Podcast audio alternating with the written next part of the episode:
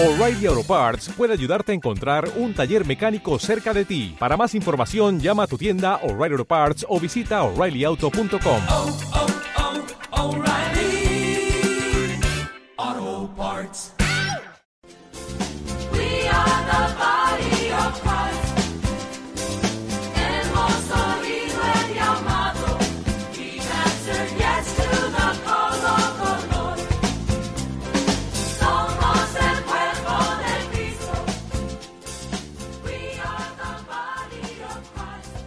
Les invitamos a que nos acompañen en la siguiente hora sobre temas y preguntas que puedan tener ustedes sobre la liturgia. Viene al mundo a través de nosotros. Somos el cuerpo de Cristo.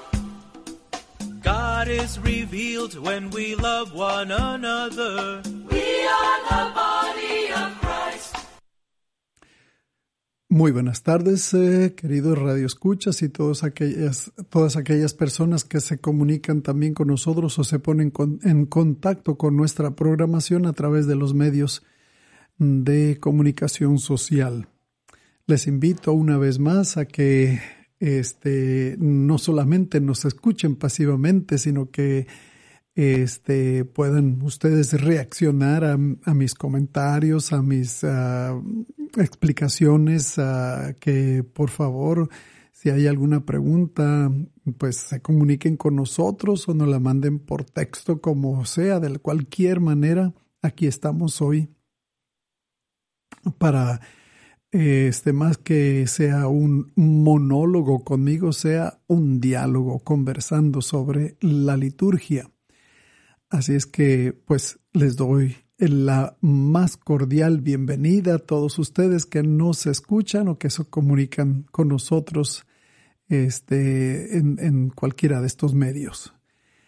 Pues bien, hoy vamos a continuar nuestra conversación que dejamos pendiente la semana pasada, el miércoles pasado.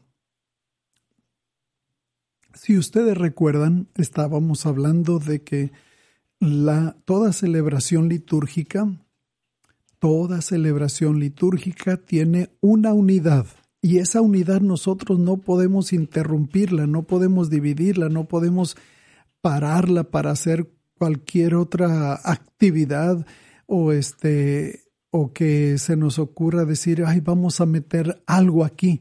No podemos, no se debe. Sí podemos, pero no deberíamos. Este, sino que siempre vamos a respetar la unidad que tiene cualquier rito litúrgico o una liturgia que no se interrumpe desde su principio hasta su fin. Y tiene un ritmo que también tenemos que respetar. Ese ritmo tiene sus momentos altos, sus momentos que bajan, sus momentos que permanecen en una misma, este, en una cierta, en un cierto nivel sin subir o bajar, y otros que sí, suben mucho, sube mucho la emoción, eh, sube mucho la, eh, el, el, el, el, ¿cómo le podríamos llamar? La, todas, todos nuestros sentidos, nuestros gestos, nuestras formas de cantar, de aclamar, en una manera que nos va envolviendo. La liturgia es algo que nos va envolviendo, que nos va, este, que nosotros nos dejemos, eh, sí, precisamente, eh, eh, que nos abrace la liturgia. Esta es una cosa clave nosotros no abrazamos la liturgia. La liturgia debe abrazarnos, abarcarnos a nosotros. Y ese ritmo nos va dando esa la pauta de cómo nuestras emociones llegan a un punto culmen y luego no podemos permanecer siempre en el punto culmen, simplemente nuestra mmm, limitación uh, física y emocional no lo impiden. Para darles un ejemplo, a lo mejor ustedes podrían relacionar este llegar a un culmen y no podemos permanecer en el culmen, sino que hay que bajar, hay que aterrizar, porque vivimos todavía aquí en la tierra. ¿Recuerdan ustedes el pasaje cuando Jesús subió a un monte alto y se llevó a tres de sus discípulos, a Santiago, a Juan y a Pedro, Pedro, Santiago y Juan. Y entonces, ya estando allá en la cima de la montaña, él les mostró su divinidad. Le llamamos la transfiguración. Fue el punto culminante para los discípulos, los apóstoles de Jesús, llegar a ese momento en que contemplaron a Dios cara a cara. Es decir, les pudo dar un momento de poder saborear esa divinidad cuando Jesús se transfigura va más allá de su figura física, es lo que quiere decir transfiguración. De su figura física, ellos veían, veían a un ser humano y como se transfigura, va más allá de la figura, les muestra su divinidad y ellos quedaron extasiados, atónitos, casi medios lelos, medios tontos. Y entonces, en ese, en ese, eh, a, en esa forma en que quedaron ellos atónitos, pues Pedro le dice, Señor, qué bien se está aquí. ¿Por qué no hacemos o construimos aquí tres chozas, tres tiendas de campaña? Una para ti, otra para Moisés y otra para Elías, porque acuérdense que lo vieron en su divinidad con Moisés a un lado y con Elías al otro dice, de, de tanta emoción que tenía, ni siquiera sabía lo que estaba diciendo. Dice, como diciendo Jesús, no podemos quedarnos en la cima todo el tiempo, hay que bajar. Bueno, en, ese, en cierta manera la liturgia es así. La liturgia nos va llevando poco a poco al culmen donde nosotros somos prácticamente arrebatados por la divinidad y entonces podríamos decir, ay, qué bonito se siente, qué padre es estar en la en esta contemplación de Dios, pero podríamos decir, ¿por qué no nos quedamos aquí? No podemos quedarnos en la cima, tenemos que aterrizar. Y no solamente la cima de un momento litúrgico que nos lleva hasta lo máximo y luego aterrizamos, sino que también en la misa terminamos, llegamos al culmen de la comunión con Dios a través de su palabra, al culmen de la comunión con Dios a través de la Eucaristía, y llegamos al culmen también de poder tomar su, comer su carne y beber su sangre, y luego nos dicen, no podemos quedarnos aquí, tenemos que irnos allá al mundo a dar testimonio de lo que vivimos aquí, de este momento divino, de esta transfiguración que hemos experimentado en la liturgia y tienen que ir en paz. Vayamos en paz a servir a Dios y a servirlo a Dios en los demás, o vayamos en paz glorificando a Dios con nuestras vidas, o vayamos en paz a anunciar la buena nueva. Se nos envía allá al mundo. No podemos quedarnos en la cima tenemos que vivir la realidad. Regresemos a nuestras vidas diarias a dar testimonio de lo que hemos vivido. Y eso es lo que yo me refiero con que la liturgia tiene su ritmo, tiene sus momentos de culmen, en un momento de donde vemos, se transfigura el Señor con toda su gloria, ya sea en la palabra, cuando nos proclama el Evangelio, ya sea en la Eucaristía, cuando nos dice, esto es mi cuerpo, esta es mi sangre, tomen y coman, tomen y beban. O en el momento también celestial en que podemos gustar su cuerpo y su sangre cuando tomamos la comunión. Son momentos culmen, es el ritmo de la liturgia que nos lleva de manera rítmica hacia arriba, hacia abajo, también momentos de silencio, también momentos más acelerados y también momentos más de que hacemos pausa, hacemos un alto para considerar qué es ese misterio que estamos nosotros, del cual nosotros nos estamos llenando y sumergiéndonos para estar en contacto con ese misterio que es Dios que nos viene a través de su Hijo Jesucristo. Entonces, e- esta es una manera simplemente de poder decirles a ustedes, es de lo que hemos estado hablando, de la unidad de la liturgia y de ese ritmo que nos va llevando a momentos culmen, bajamos y puede volver a llevarnos otra vez a la, a la cima de la experiencia de Dios. Pues bien, ah, quiero ver si están en contacto con nosotros, sea, tenemos alguna comunicación, qué sé yo, no sé. Laura, ¿qué, qué hay por ahí? Hola, padre, buenas tardes. Pues Buenas mire, muy contentos porque, bueno, muchas personas no puedo ver que están ahí porque se están agregando de otros grupos de aquí de la comunidad de San Antonio. No entraron directamente en la página de Virgen, solamente veo tres, pero veo Sí. 16 en otros grupos. Ah, muy bien. me llegó una pregunta de texto aquí al, al teléfono de Virgen de Guadalupe Radio. Cualquiera que tenga una duda puede enviarla al 830-388-3009. Por supuesto, en vivo, aquí al aire pueden llamar al 888-880-8563. Dice, eh, por favor preguntarle al padre Lucatero por qué ya no se usa la patena en la misa. Bueno, vamos a ver qué tipo de patena estamos hablando.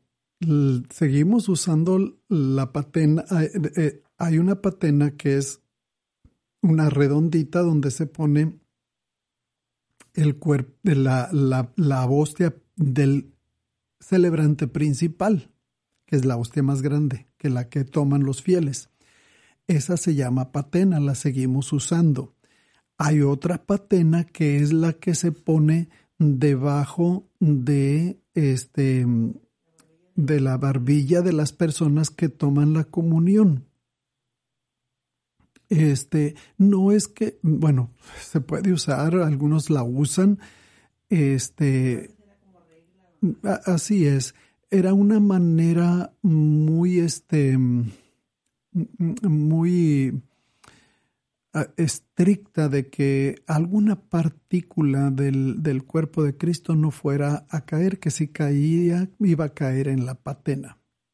Normalmente no sucede. Normalmente las partículas no, no caen. Yo en muchas parroquias, honestamente, que se utiliza la patena, pues la, ya al final se supone que debo de purificarla. La veo, está completamente limpia.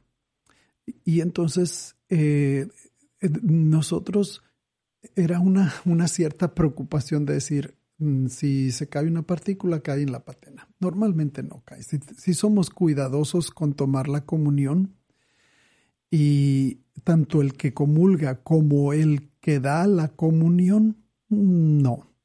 Porque el que da la comunión siempre acerca el copón a la, a la boca de la persona que va a recibir en la boca o acerca el copón, perdón, a la mano de la persona que recibe en la mano. Entonces, siempre tenemos que tener ese cuidado. Y entonces, si hay ese cuidado de que tú acercas el copón a la boca de quien comulga, pues va a caer, si algo cayera, caer- caería en el copón. Si, si va a ser en la mano, tú vas a acercar el copón a la mano de la persona que va a recibir, y entonces no es, no es necesaria la patena. La patena no era simplemente por el, el rito, por el rito, sino esa manera de, de, de- escrupulosa de que no cayera ninguna partícula este, al suelo. Pero mm, en realidad no, no, esa no, de- no es una gran preocupación porque normalmente no sucede eso. Así es que, perdón, este, así es que mm, hay, como les digo, es- en, en cierta forma es opcional porque hay parroquias que sí siguen usando la patena y hay parroquias que no lo usan, pero en realidad la liturgia no, no lo pide, no lo requiere. ¿Otra vez? Sí. Eh, bueno, pues espero que esto haya contestado a esa pregunta. y parece que vamos a, es tiempo de tomar un- Una pausa. una pausa. Vamos a una pausa y volvemos enseguida. Sí, gracias a todos los que se sintonizan a través de nuestra página de Facebook Live. La señora Carmen Urueta, Celia Escobedo, Leticia Martínez, Esther Nieto. Eh, Carmen Urueta dice, buenas tardes, padre, aquí estoy. Le envío saludos y darle gracias por su servicio. Le envío un abrazo en Cristo Jesús. Dios lo cuide y lo bendiga. Gracias Carmencita. Bueno, ya regresamos. Vamos a una pausa y sigan en sintonía.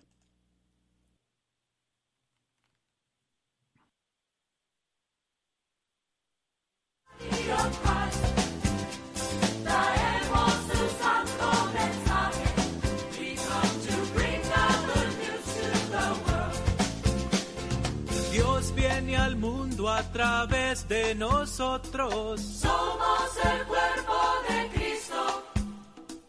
God is revealed when we love one another. We are the body of Christ. Al mundo a cumplir la misión de la iglesia. Somos el cuerpo. Bringing the light of God's mercy to others. We are the body of Christ.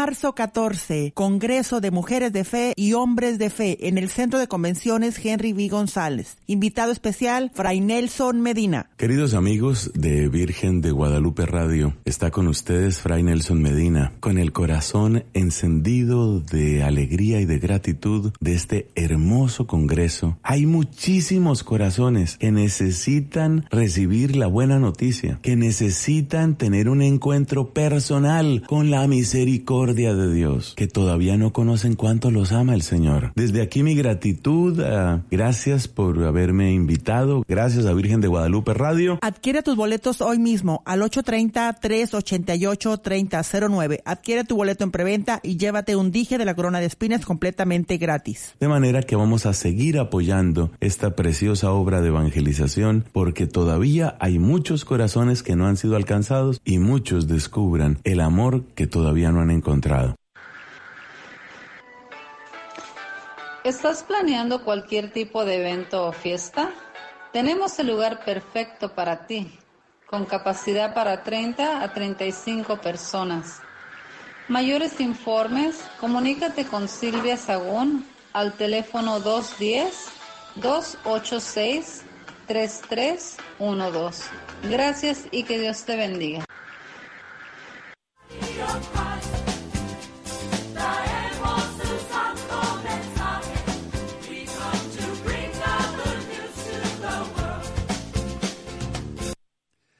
Pues bien, estamos de regreso y continuamos eh, con nu- nuestra ah, conversación. Gracias por sus saludos, gracias por eh, estar en contacto con nosotros. Bienvenidos todos aquellos que se unen a nuestras diferentes redes de comunicación social y ya sea por esas redes o ya sea por la radio.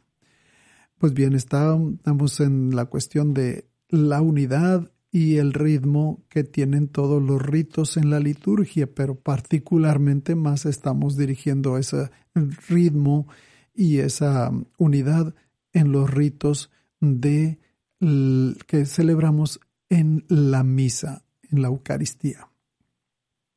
Ya nosotros hablamos la semana pasada sobre el ritmo que, eh, por el cual nos va llevando la liturgia de la palabra hasta encontrar su culmen en, en el Evangelio.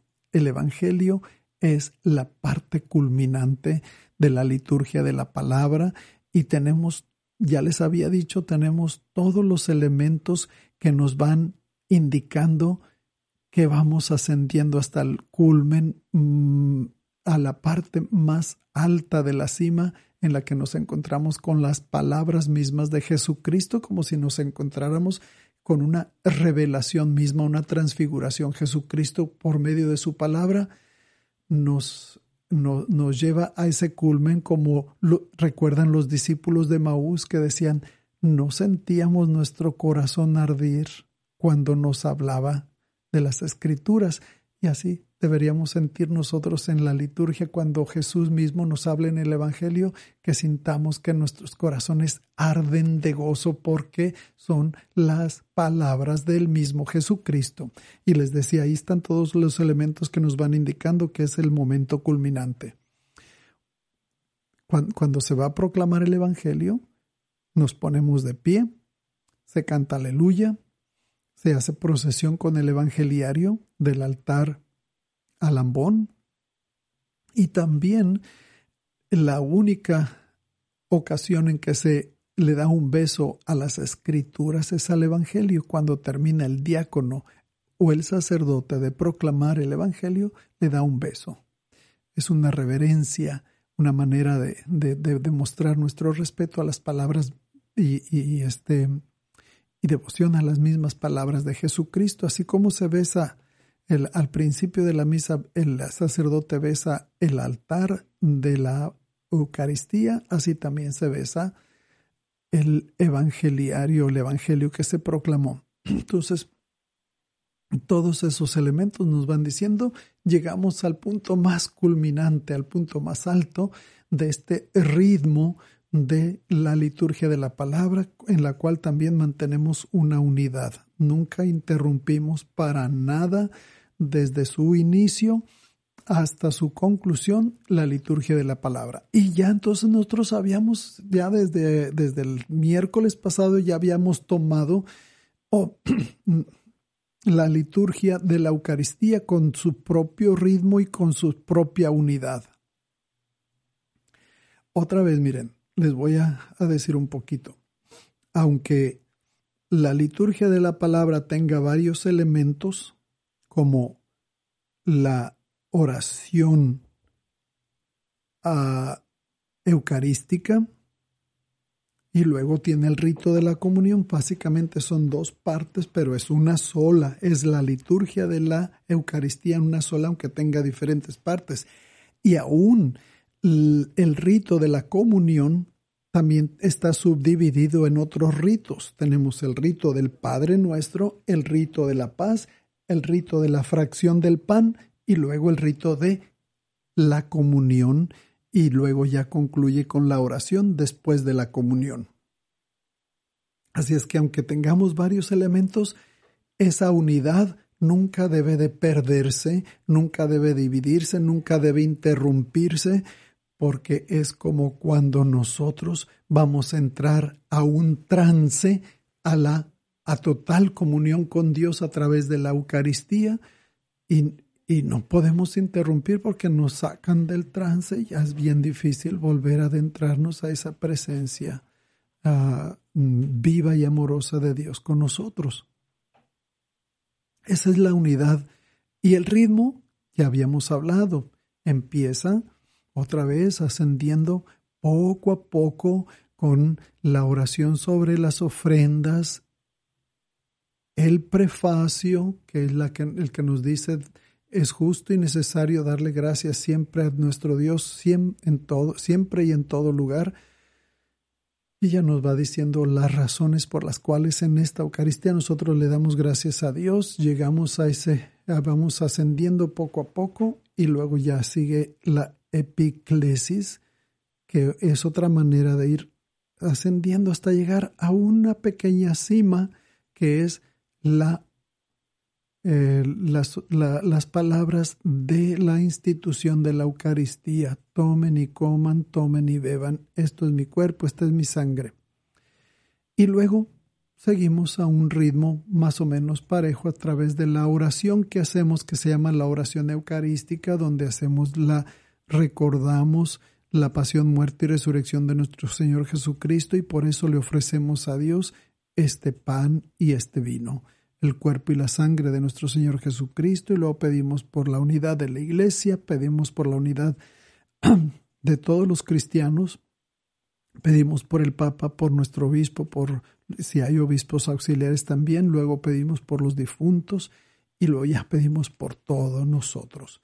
Y ahí termina esa oración, pero esa nos va a llevar a el punto más culminante de la oración eucarística que se llama la doxología, que es el momento en que el Padre, el sacerdote y el diácono elevan el cuerpo y la sangre de Cristo, pan y vino, y entonces se canta por Cristo, con Él y en Él a ti Dios Padre Omnipotente, todo honor y toda gloria por los siglos de los siglos. Es el momento en que se elevan las especies de pan y vino, que es el cuerpo y la sangre de Cristo, para ofrecerlo a Dios, porque esa es la razón de nuestra acción de gracias, ofrecerle a Dios Padre este sacrificio vivo y santo del cuerpo y la sangre de Cristo, y, por, e, pero es a través de Cristo, con Cristo y en Cristo que podemos hacerlo, y por eso dice, por siempre, normalmente siempre debe ser cantado por Cristo, con Él y en Él,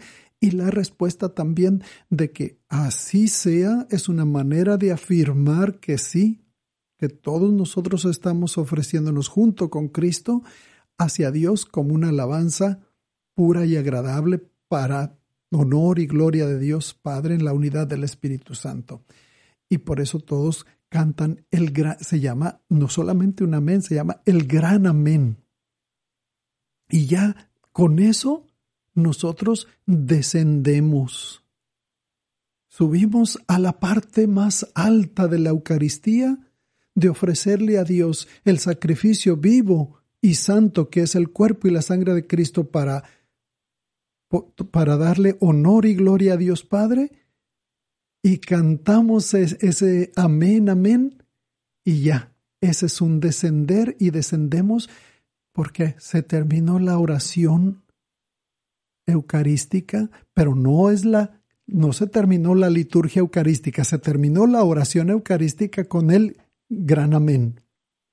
Y luego sigue el rito de la comunión, todos los ritos que nos van a preparar para llegar a ese otro culmen. Llegamos, volvemos a un movimiento otra vez ascendente que nos va a llevar a la cima de poder gustar el cuerpo y la sangre de Cristo. Ese es un momento, el rito de la comunión nos va a llevar a esa cima, a ese momento culminante de total unión y comunión con Cristo. Y entonces, ¿qué, cuáles son los ritos que nos van preparando para comulgar? El Padre Nuestro.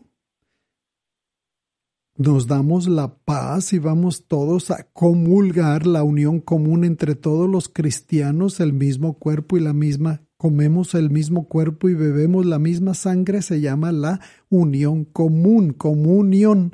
Entonces, como signo de unidad entre nosotros los cristianos, nos damos la paz. Se llama el rito de la paz y luego sigue el rito de la fracción del pan. Cuando el sacerdote fracciona el pan y pone un pedacito de el cuerpo de Cristo en el cáliz, en la sangre de Cristo, esa es la fracción del pan mientras la asamblea canta Cordero de Dios, que quitas el pecado del mundo, ten piedad de nosotros, y al final, Cordero de Dios que quitas el pecado del mundo, danos la paz. Y entonces llega ese momento en que, nos, eh, que, que ya nos va acercando a la cima de ese momento de comunión cuando nos dice, este es el Cordero de Dios, el que quita el pecado del mundo. Dichosos, dichosos, felices nosotros los invitados a comer, a beber. Dichosos nosotros los invitados a la cena del Señor.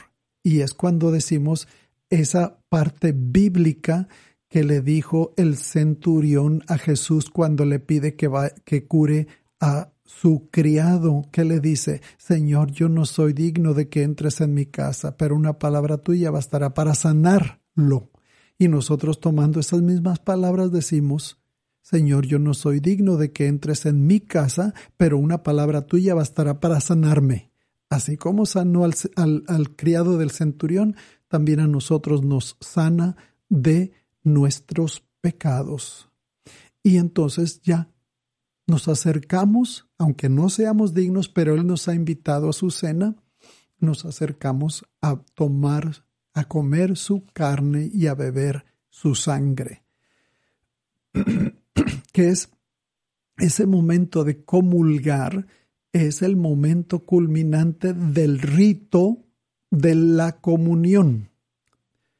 En los dos ritos que tenemos dentro de la Eucaristía tenemos la oración eucarística con su momento culminante de la doxología por Cristo con él y en él, y, y luego descendemos y empezamos otra vez a poco a poco elevarnos con, el con la oración del Padre Nuestro, con el rito de la paz, con la fracción del pan, que es el Cordero de Dios, y luego llegamos a la comunión, momento culminante del rito de comunión, y luego cómo aterrizamos de nuevo con la oración después de comunión, y ahí se terminó la liturgia de la Eucaristía. Entonces, ahí ya, como terminamos, y lo único que queda es hacer el rito de despedida, el rito de despedida, pues ahí es, el momento tal vez propicio, no ideal, pero propicio para hacer anuncios o para hacer alguna segunda colecta. Y entonces sí ya se da la bendición y se da la despedida. Ven ese ritmo que no debe interrumpirse y que se debe respetar con sus altos y bajos y con sus momentos culminantes en el que nosotros, los momentos culminantes son los momentos importantes en el que entramos en ese, en ese trance de que Dios, por excelencia, eh, entramos en, esa, en ese momento de, de total eh, transfiguración. Si, por ejemplo, nosotros vemos que es, que es una transfiguración, eh, recordemos que nosotros usamos constantemente la palabra trans. ¿Qué decimos cuando hay un vuelo a Europa? Es un vuelo transatlántico, más allá del Atlántico. Si vamos al Japón, vamos a decir es un vuelo transpacífico, vamos más allá del Pacífico. Y entonces, si decimos transfiguración, vemos más allá de la figura. ¿Qué vemos nosotros en figura? Vemos pan y vemos vino. Pero la transfiguración es que veamos más allá del pan y del vino y vamos a ver qué vamos a ver más allá, el cuerpo y la sangre de Cristo, a Cristo mismo que se nos transfigura. Y ven por qué llegamos a esos momentos culminantes, porque Cristo se nos revela de una manera divina, más allá de la figura, transfiguración. ¿Sí? Entonces, vamos a ver estado hable y hable. No sé si hayan algo otras personas que se, que se hayan puesto en contacto con nosotros o que haya preguntas.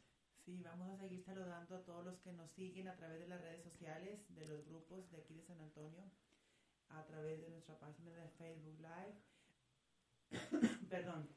Hasta ahorita la señora Leticia Martínez Grimaldo le manda saludos y bendiciones y que Dios lo colme de bendiciones. Igualmente, muchas gracias. Pues seguimos este, dando la bienvenida a los que se han agregado últimamente, la señora Carmen Arredondo y la señora Niña Hernández, Marisela Mejía.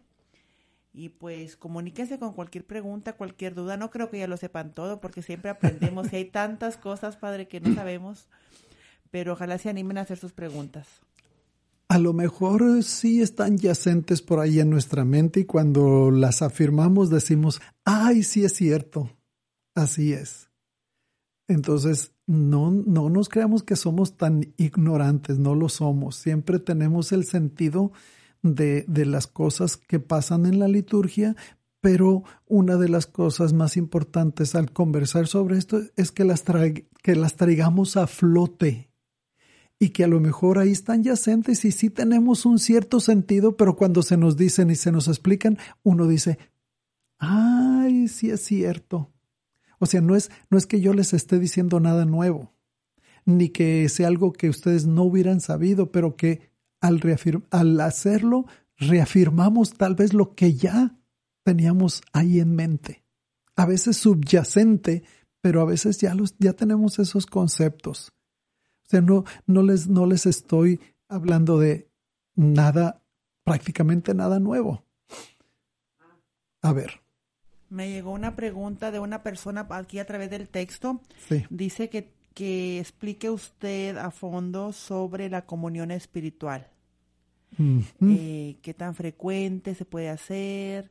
¿Es recomendable? ¿Qué se experimenta o es solamente por fe? Miren, la comunión espiritual, esa nosotros siempre podemos entrar en comunión espiritual con Dios. ¿Sí? Es poder entrar en la presencia de Dios y que sintamos que esa presencia nos abarque a nosotros. Es como una manera de entrar prácticamente en éxtasis. Ahora nosotros hablamos de la comunión espiritual, de, es cuando se dice, ay, es que no puedo recibir el cuerpo y la sangre de Cristo porque mm, no estoy casado, no estoy casada por la iglesia. O cualquier otro impedimento que tengamos. y decimos, bueno, por lo menos podemos tener una comunión espiritual. Te recibo a ti, Señor Jesús, en mi alma y en mi ser. En cualquier momento, cualquier momento se puede hacer. Obviamente, ¿cuál será lo ideal? Que nosotros comulguemos sa- sacramentalmente. Sacramentalmente es que recibamos la figura de pan y de vino. Eso es el signo, el sacramento, pero que en realidad estamos recibiendo, comiendo el cuerpo de Cristo y bebiendo, bebiendo su sangre. Ese es el, lo ideal que Jesús nos lo indica a través de los evangelios. El que no come mi cuerpo y no bebe mi sangre no tendrá vida eterna. Mis- mi cuerpo es verdadera comida, mi sangre es verdadera bebida. Ahora, otra vez les digo, sí, habrá ocasiones en que no sea posible comul- comulgar sacramentalmente y pues podemos, como les digo, hacer un acto de fe que comulgamos espiritualmente. Puede ser, les decía, no hay, no hay límite para eso. Y eso prácticamente fue una cosa nueva que no existía, porque los cristianos del principio de la iglesia, del tiempo apostólico y del tiempo de los padres de la iglesia, los prácticamente los primeros seis, siete siglos de la iglesia, la asamblea todos comulgaban. Fue hasta en la Edad Media que la gente se fue alejando de la comunión sacramental. Llegó al punto de que en al finales de la Edad Media y al principios del Renacimiento, cuando es el inicio de la reforma protestante con Martín Lutero, ya la gente no comulgaba absolutamente, por decirlo casi, nada. Y entonces, pues ellos decían, bueno, pues por lo menos una comunión espiritual. Es que no es lo ideal. Lo ideal es la comunión sacramental.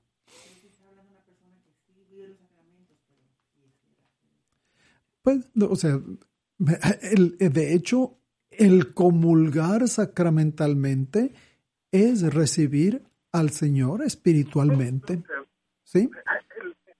¿Aló? Tenemos una llamada, padre. Sí, a ver a quién tenemos por ahí. Buenas tardes.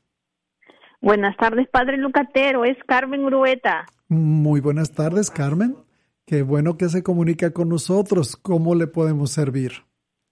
Ah, Padre, justo estaba eh, eh, que iba a hacer una pregunta relacionada con lo que está hablando con la comunión espiritual. Sí. Eh, quería saber si es correcto ah, pasar a, a recibir la bendición cuando no se puede recibir la comunión sacramental. ¿Es correcto pasar para la bendición o, o, o no? Miren, em, más que decirles que sea correcto o incorrecto, simplemente quiero decirles que la procesión de la comunión es para recibir la comunión sacramental. Exclusivamente. ah, podemos noso- nosotros recibimos la bendición porque nos la da a todos de igual manera, es la misma bendición la que recibimos al final de la De la misa. de la misa.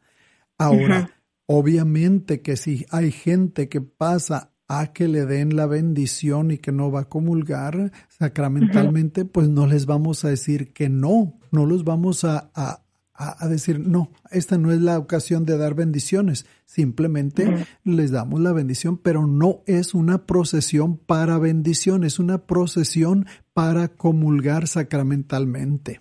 Ese es el ideal. El ideal, eh, litúrgicamente hablando, es simplemente una procesión de comunión, comunión sacramental para eh, comulgar con el cuerpo y la sangre de Cristo de manera sacramental. Pero una vez les vuelvo a repetir, nadie se va a rechazar porque vayan y quieran una bendición. Se le da la bendición, pero no es lo ideal. No sé si eso responda a su, a su comentario o esa pregunta. Sí, padre, esto nomás eh, quería que usted me lo aclare, ¿verdad? Sí, sí lo había escuchado, ¿verdad? Sí. Pero ah, tenía esa duda si, si se podía pasar, pero sí tenía entendido de que pues es para la- las personas que, que, que ah, van a la comunión sacramental. Es exclusivamente para eso la procesión. Pero una vez más, pastoralmente no vamos a rechazar a nadie que venga a que le dé un, uno una bendición, sobre todo a los niños que vienen con sus papás, los papás sí comulgan y ya traen ahí a los niños, pues les damos una bendición como una manera de, de imitar a Jesucristo que dice, dejad o dejen que los niños vengan a mí. Pero- sí, sí lo había visto con muchos niños, sí. Sí, pero, en, pero, en, pero en sí no es una procesión para dar bendiciones. En sí es una procesión para comulgar sacramentalmente. ¿Sí? Ok. Bueno. Gracias, padre. De nada Gracias, para padre. Un abrazo. E igualmente, gracias, Carmen. bendiciones, gracias. Gracias. Adiós. Adiós, hasta pronto. Una, ¿Tenemos por ahí otra Sí, pregunta? Nos llegó otra pregunta, padre. La señora Leticia dice, padre, tengo una pregunta. Cuando yo contesto, no soy digno de que entres en mi casa, pero una palabra tuya sanará mi alma y mi corazón. En ¿Estoy realidad, haciendo mal al agregarle esas palabras o estoy pecando? O cua- ¿qué me No, no es que estemos haciendo mal o pecando. Vamos a, vamos a, a- a hacer una. a- quiero comentar esto. Recordemos que la liturgia está, des- está diseñada para una comunidad y la comunidad tiene que tener los, mis- las mismas respuestas a los diálogos de la misa. Si cada quien va a decir lo que se le ocurra o lo que piensa que es mejor, pues entonces ahí va, a ser un, eh, no va a ser una, una liturgia unitaria, sino cada quien va a seguir su camino. Por eso le digo, no es que sea malo, no es que sea este que haga usted pecado, pero lo ideal es que todos contestemos lo mismo. No eh, la misa o la liturgia siempre debe de llevarnos a todos un ritmo y una unidad. Estamos hablando de ritmo y unidad y entonces yo no voy a ser el que vaya ahí diciendo algo que porque a mí se me ocurrió que era mejor contestar. No, si la fórmula dice, Señor, yo no soy digno de que entres en mi casa, pero una palabra tuya bastará para sanarme, debo de atenerme a esa indicación de la liturgia que sabe más que yo. La liturgia sabe más que yo. Yo no sé más que la liturgia. ¿Sí? Y entonces debo de unirme a todos con la misma respuesta, no una respuesta que cada quien quiera hacer. No sé si eso responda a esta pregunta. Sí, muchas gracias, Leticia. Esperamos que te haya sido de mucha ayuda esa respuesta que te da el padre locatero. A mí me surgió una pregunta en este momento, creo que más o menos es la misma respuesta. A ver, Yo asisto a misa a veces con unos familiares y si es misa bilingüe o en inglés y la persona no habla inglés, al momento del Padre Nuestro quiere mencionar el Padre Nuestro o lo menciona en español, en contra de todos los que va toda la comunidad en inglés y esta persona en alto en, ingl- en español. ¿Verdad que no es Bueno, conveniente? no, en ese sentido es distinto. Es distinto porque si la persona no habla inglés, lo importante es la participación. Y eh, puede, eh, o sea, no tiene que ser en alto como para sonar, para ser disonante, sino con toda discreción poder hacer las oraciones que yo me sé en mi idioma. Es una manera de participar plena, consciente y activamente dentro de la liturgia. Ahora, si quiero rezar el Padre Nuestro en una voz altísima, cuando todos los lo están rezando en inglés y yo lo quiero rezar en español para que allá se oiga que, pues eso no, no. Eh, recuerden que la, que la participación en la liturgia no tengo que resaltar yo. Yo no soy quien resalto, resalta la comunidad y resalta Dios, Jesucristo, que es el mediador entre nosotros y Dios en la liturgia, es quien resalta, yo no. Yo no resalto, sino que sí puedo unirme a la oración de todos del Padre Nuestro en mi propio idioma sin ser disonante o sin ser apabullante con los demás. Yo creo que es- eso sería una manera este, recomendable. Nada nos dice en las normas litúrgicas que, que se haga o no se haga esto. Simplemente yo creo que es de sentido común el que yo no sea apabullante cuando si todos están, la mayoría están rezando en un idioma, voy a sonar disonante yo rezando en otro idioma. Puedo rezar en mi idioma, pero de una manera moderada sin tener que discordar, eh, que haya discordancia y en el ritmo de la liturgia, respetar su ritmo y respetar su unidad. ¿Sí? Bueno, pues qué bueno que se han estado comunicando con nosotros. Ha habido preguntas, eso me da mucho gusto. Y, y también ya, también tuvimos llamadas. Es que, pues, gracias por estar, por, por no dejar que solamente sea yo el que esté hable y hable y hable y hable. Y este, sino que haya interacción, sea un diálogo. Pues bien, ah, queridos eh, eh, hermanos y hermanas que se comunican con nosotros y nos escuchan a través de estos medios. Solamente quiero de una manera ir concluyendo en que esta unidad de la liturgia nos habla de la importancia de cómo participo yo dentro de la liturgia, saber cuál es mi papel y cómo yo no necesito tener que ser ah, Ah, parece que, disculpen la interrupción, a veces creo que hay otra llamada. Ah, buenas tardes, Padre Bucatero. Muchas Bueno. bendiciones. Igualmente, buenas tardes. Díganos. Una preguntita. Este, antes de la lectura del Evangelio, ¿cómo debemos responder? ¿Gloria a ti, Señor? ¿O gloria a ti, Señor Jesús? Mm, vean ustedes, chequen sus misalitos y ahí dice solamente cuando es el diálogo al principio del Evangelio, el Señor esté con ustedes y con tu espíritu, lectura del Santo Evangelio según San Mateo, dice ahí simplemente, gloria a ti, Señor. Perfecto. Mm, Entonces, y luego después, es solamente a la conclusión del Evangelio cuando dice palabra del Señor, ahí entonces sí va, gloria a ti Señor Jesús. Al principio es gloria a ti Señor y al final gloria a ti Señor Jesús. ¿Sí?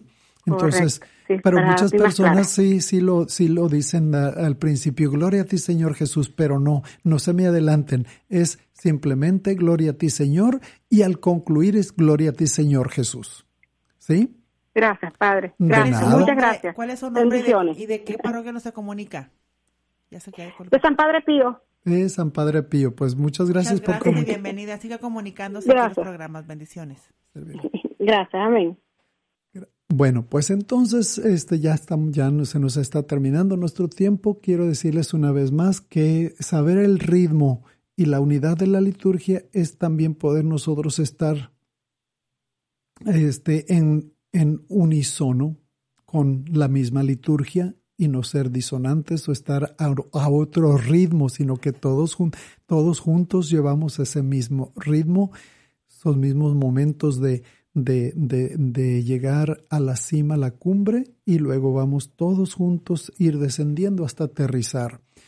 Y y que nuestra participación de esa manera pueda ser, como nos lo dice la Constitución sobre la Sagrada Liturgia, plena, consciente y activa. Plena porque totalmente entramos al misterio.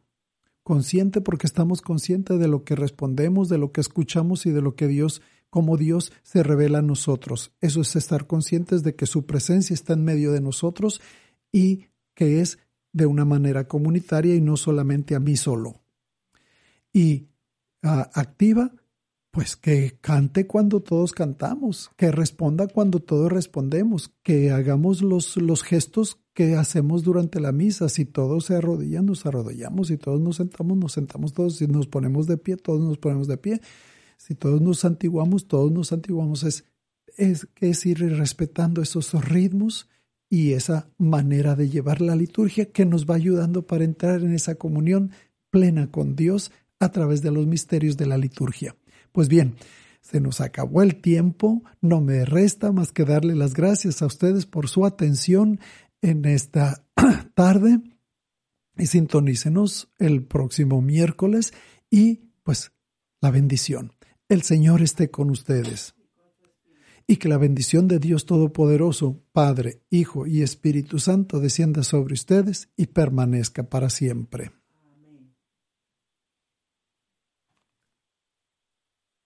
Hasta el próximo miércoles esta misma estación y a esta misma hora. We are the body of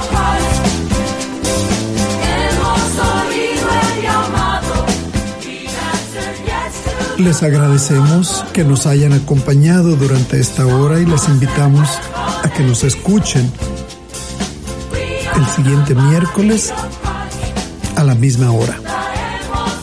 World.